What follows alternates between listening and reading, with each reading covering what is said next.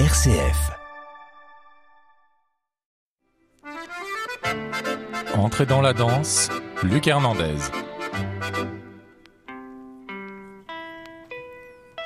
Bonsoir et bienvenue dans ce nouvel épisode d'Entrée dans la danse. Je suis ravi de terminer l'année avec deux représentants du ballet du 21e siècle, puisqu'il y a le ballet national de Marseille, mais ils viennent d'un collectif qu'on aimait beaucoup déjà avant le ballet national de Marseille, très remuant et très inventif qui s'appelle la Horde.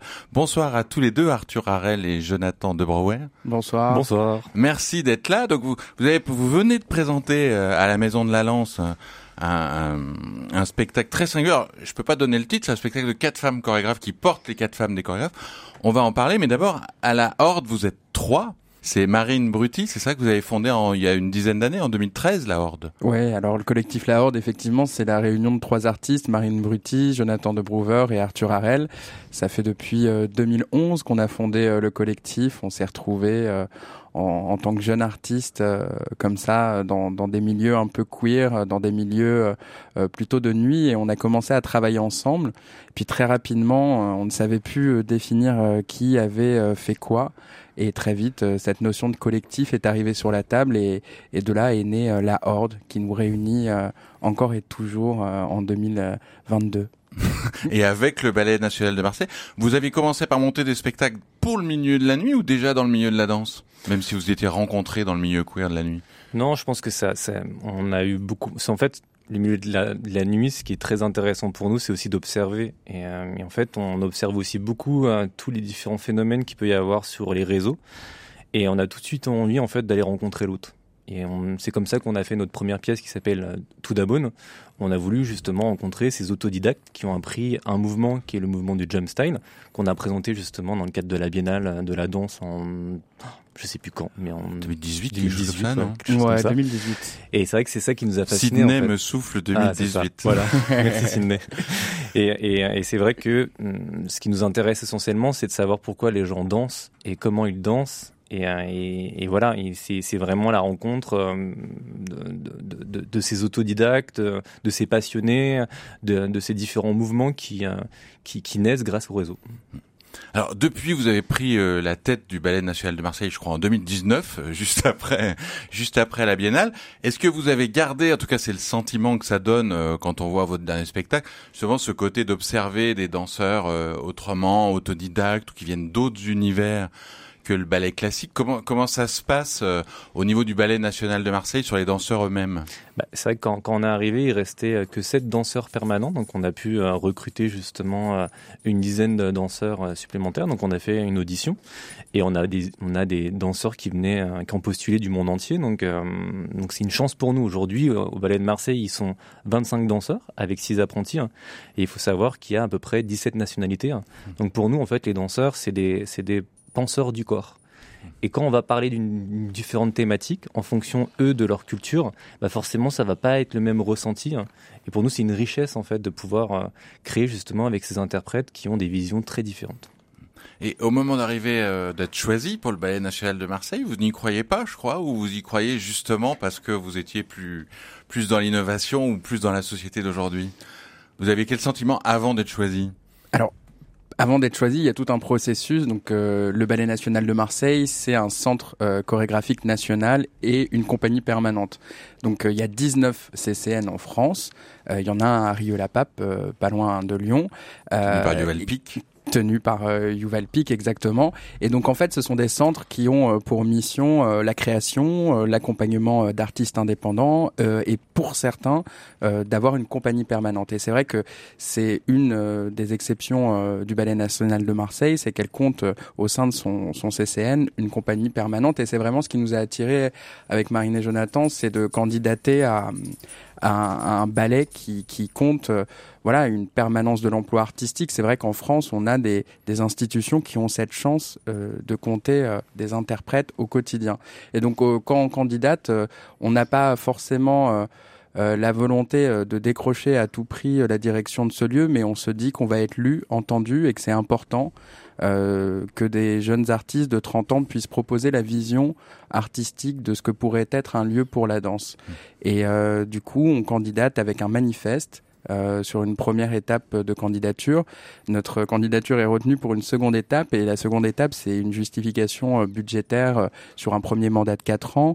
Et l'idée, c'était de proposer un projet qu'on était en capacité de défendre à 300% vu qu'on est trois. Et puis c'était un projet surtout qui propose une pluralité d'esthétique et une pluralité d'écriture de la danse. C'est-à-dire que avec le Ballet national de Marseille, la Horde vient écrire euh, une nouvelle page de, de, son travail. Elle a reconstitué un groupe avec des individualités fortes, mais le ballet porte aussi le travail d'autres chorégraphes. Et c'est euh, en ça qu'on a présenté euh, le programme à la Maison de la Danse.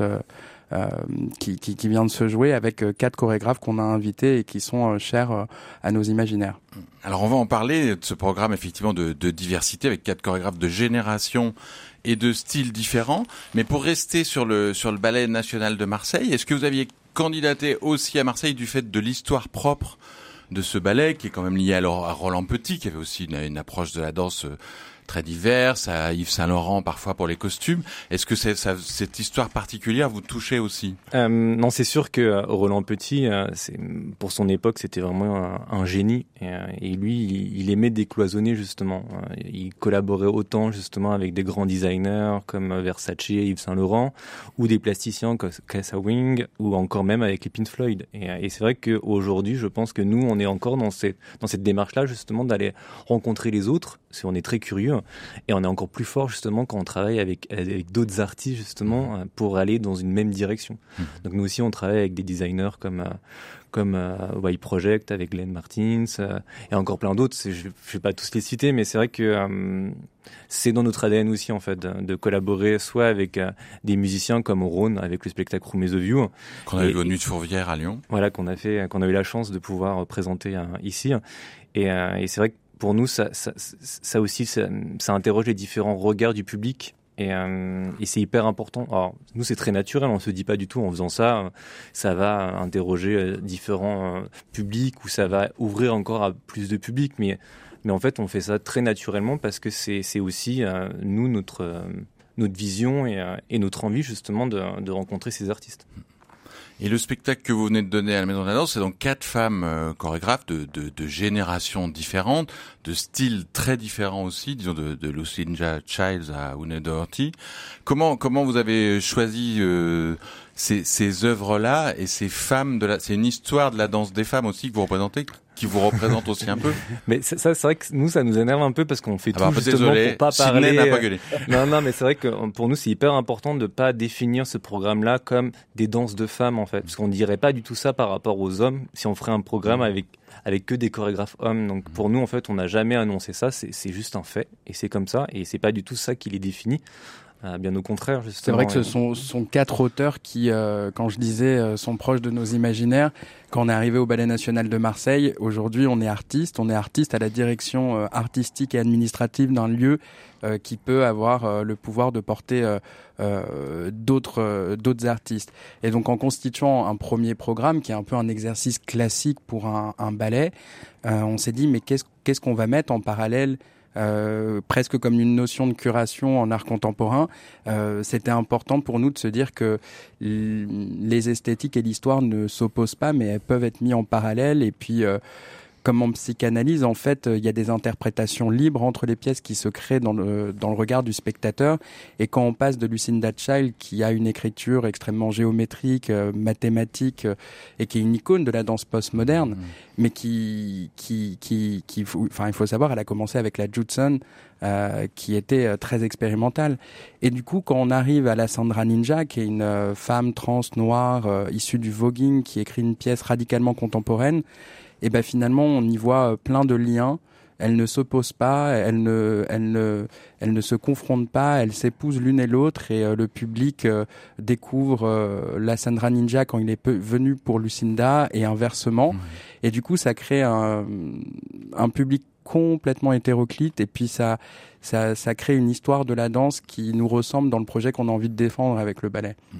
Alors on retrouve les éléments euh, électro et queer qu'on aimait euh, chez vous dans le, le mood de la Sandra mais on trouve aussi de la musique de John Adams qui ouvre mm. le premier le premier des quatre ballets de Lucy Densham. On écoute tout de suite une petite musique de John Adams.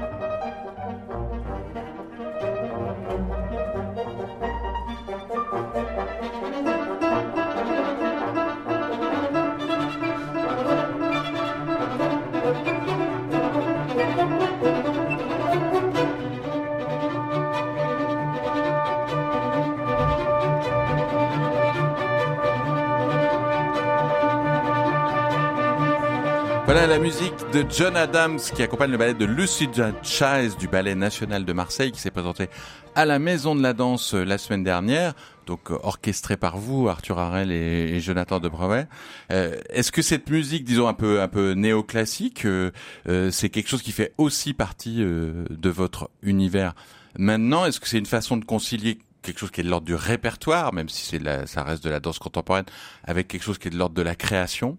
On est assez passionné euh, depuis qu'on est arrivé euh, au Ballet National de Marseille par cette idée de, patrimoine, de matrimoine, euh, de, ce qui fait histoire et quand est-ce que l'histoire comme ça se raconte et fait vérité? on est persuadé, on aime bien dire que l'histoire appartient à ceux qui la racontent et que du coup, en, ayant la direction du ballet, on peut convoquer comme ça une multitude de personnes qui qui peuvent euh, raconter leur point de vue euh, sur l'histoire et euh, les faire converser. Donc la musique de John Adams, c'est la collaboration avec Lucinda Child, elle est passionnante avec la Horde parce que en pleine pandémie, on lui propose d'installer Zoom. elle est bloquée dans l'État de New York, dans sa maison. Elle est dans l'incapacité de venir apprendre physiquement aux danseurs Tempo Vincino du programme. Et, euh, et, euh, et, du coup, on enregistre tous nos zooms et on enregistre vraiment, euh, bah, vraiment comment on a réussi à remonter une pièce sans la présence physique de Lucinda, grâce à des répétiteurs, Thierry Oswald et Valentina Pace, qui, qui, sont au ballet avec nous et qui avaient dansé cette pièce il y a dix ans avec Lucinda au ballet. Et, et, donc du coup, finalement, la notion de patrimoine en art vivant, elle est extrêmement intéressante parce qu'elle est à la fois extrêmement euh, contemporaine, euh, elle est de l'ordre de l'instant, du vivant, et à la fois on va chercher dans ce qui s'est déjà fait, ce qui a déjà vécu et ce qui est déjà fini. Et, euh, et donc euh, ouais, c'était passionnant de rejouer une partition de John Adams avec euh, l'écriture chorégraphique euh, de Lucinda bloquée aux États-Unis et qui réactive une pièce grâce à Zoom pendant une pandémie mondiale où on est tous enfermés et où on ne sait pas si cette pièce de répertoire pourra re-rencontrer bientôt son public. Et comment vous arrivez à mettre votre patte? Est-ce que vous mettez votre patte quand vous reprenez une chorégraphie d'une grande dame. Je pense notamment au costume. Euh, il y, a, des séquences en chaussettes rouges euh, très très esthétiques. Il y a les bottes roses euh, après de la Zendra Ninja aussi. Enfin, on sent qu'il y a une cohérence esthétique du ballet. Est-ce que ça c'est c'est votre partie? C'est vous qui avez apporté éventuellement cette scénographie et ces costumes? Je pense que c'est le fait d'avoir de, ce rôle de, curateur en fait, de choisir les chorégraphes auxquels on sait que les pièces justement vont, pouvoir euh, pas s'opposer du tout, mais pouvoir créer un dialogue. Et, euh, et aussi, si on a choisi le même éclairagiste qui est euh, Eric Wurtz. Donc forcément, du coup, il y a aussi un même regard en fait, mhm. même si les pièces elles sont très différentes. Il y a un fil conducteur et le fil conducteur, c'est aussi les danseurs. C'est mhm. le choix de nos danseurs forcément. Euh, les pièces de Lucinda, elles vont pas du tout être interprétées de la même façon que si c'est chez nous ou dans un autre ballet. Donc, euh, et même elle, elle le sait, et c'est ça qui mmh. l'intéressait justement de pouvoir euh, qu'on puisse jouer ces pièces en fait. Et elle nous a dit, prenez les pièces que vous voulez, parce que c'est vrai que quand, quand c'est nos danseurs justement qui, qui les interprètent, qui interprètent ces pièces, il y a une autre façon en fait d'interpréter ce qu'elle a écrit il y a une dizaine d'années. Donc donc c'est là où on intervient. Si on n'intervient pas du tout justement, euh, tous les artistes qui, euh, qui vont pouvoir écrire au Ballet de Marseille sont très libres. Mmh. Mais forcément, nous, dans le choix des artistes et dans le choix des interprètes, forcément, c'est là où on interagit un peu. Mmh.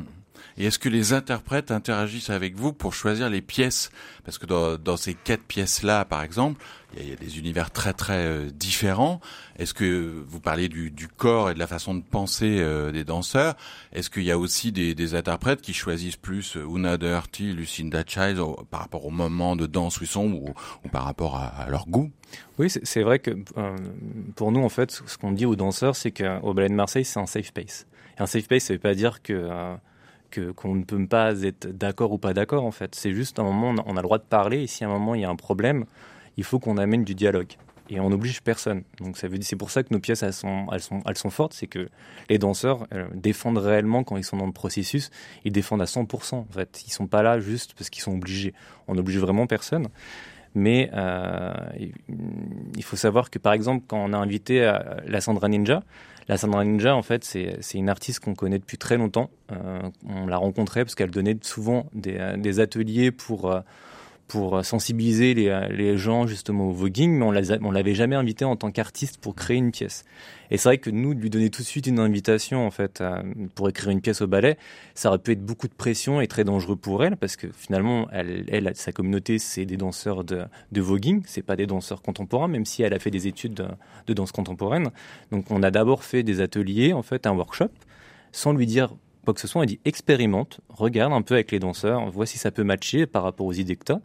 Et en fait, à la fin, elle est arrivée avec un spectacle même d'une heure et on lui dit, OK, en fait, on va te proposer 20 minutes et essaye de voir si tu peux faire des choses là-dedans. Et, c'est comme ça, en fait, que ça marche le mieux. C'est comme Ouna Dorty, quand elle est venue, elle a fait un workshop.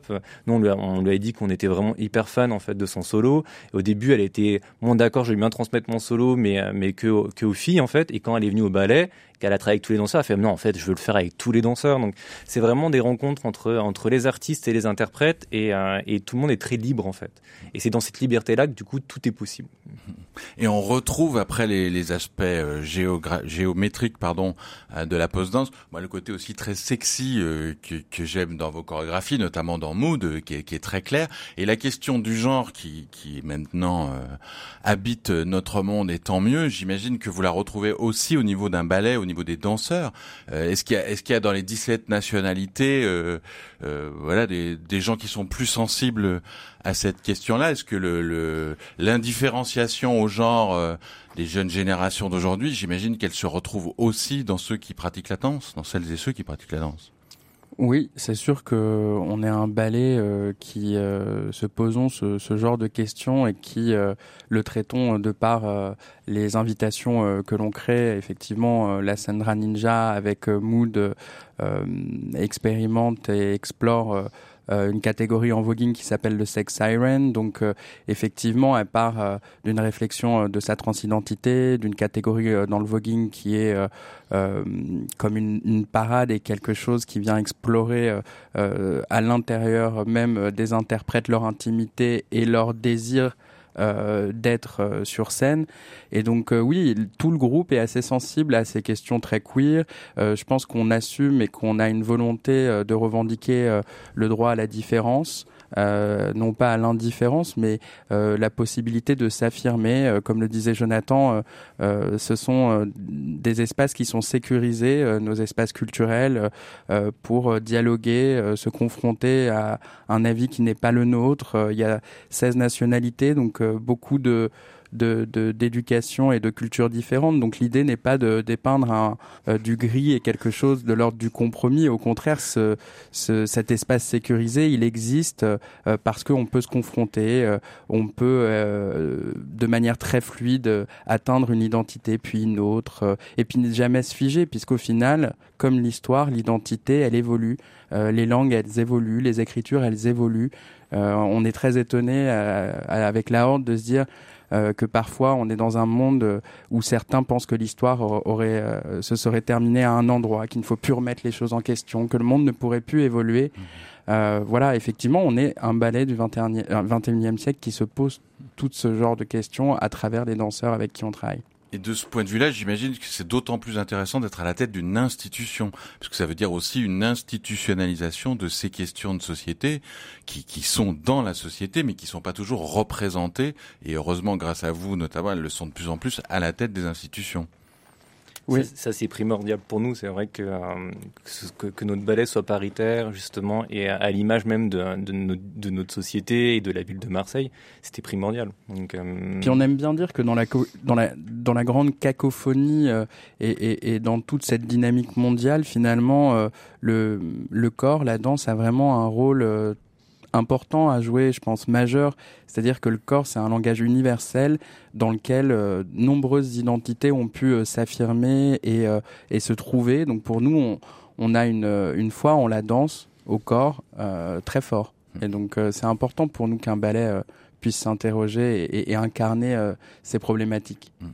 Alors, on a vu le Ballet national de Marseille à la Maison de la Danse euh, la semaine dernière, mais on verra aussi le Ballet national de Marseille euh, l'année prochaine à la Biennale. Est-ce que cette fois-ci, c'est une création 100% la horde pur sucre, ou est-ce que c'est aussi une invitation ou des mouvements croisés avec d'autres chorégraphes? Non, c'est effectivement, euh, on retrouvera euh, la Horde avec sa prochaine création avec le Ballet National de Marseille. Donc là, c'est c'est une création complètement de nous.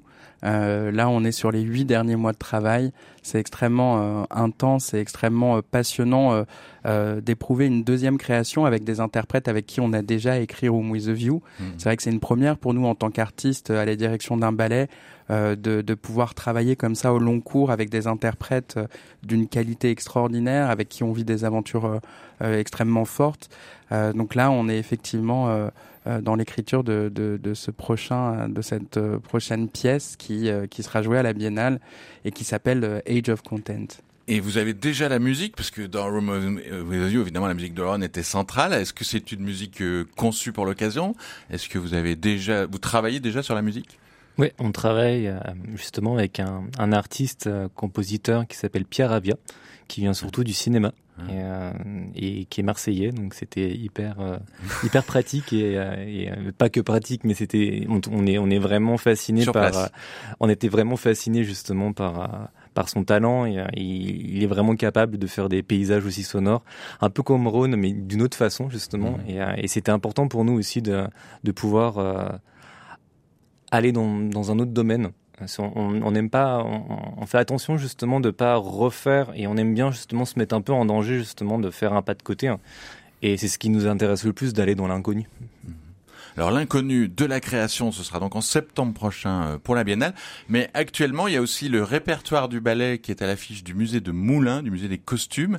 Et là, c'est les costumes qui, ont été ressortis. C'est une histoire euh, immense. Hein, le, le ballet national de Marseille, c'est c'est fêté 50 ans, je crois, cette année d'ailleurs. Tout à fait. Et, et donc, c'est des costumes qu'on ne pouvait pas voir, qui sont regroupés là-bas, c'est ça? Oui, alors en plus euh, pour euh, les gens qui habitent Moulins euh, et même Lyon et la région, c'est c'est une exposition qui est passionnante. En fait, avec euh, euh, le CNCS qui est dirigé par euh, Delphine Pinassa, on a eu euh, cette invitation euh, qui était dans les tiroirs du Ballet National de Marseille et qui, à notre arrivée, euh, a trouvé toute notre attention puisque au ballet, on a euh, 50 ans d'archives de costumes. Alors avec quelques complications juridiques, euh, ça n'a pas été sans peine de pouvoir euh, sortir 130 costumes et de les exposer. Euh, mais on a on a réussi et avec des collaborateurs, euh, notamment euh, Julien Pessel euh, à la scénographie, Mathieu Buard au co-commissariat, euh, cette exposition euh, retrace 50 ans d'histoire du costume, euh, mais euh, vu euh, sous le sous le filtre de la horde. Donc euh, euh, on, retrouve des costumes qui sont mis en parallèle entre des pièces qui ont 30 ans et puis des pièces qui ont euh, à peine 5 ans et qui sont du répertoire de la horde.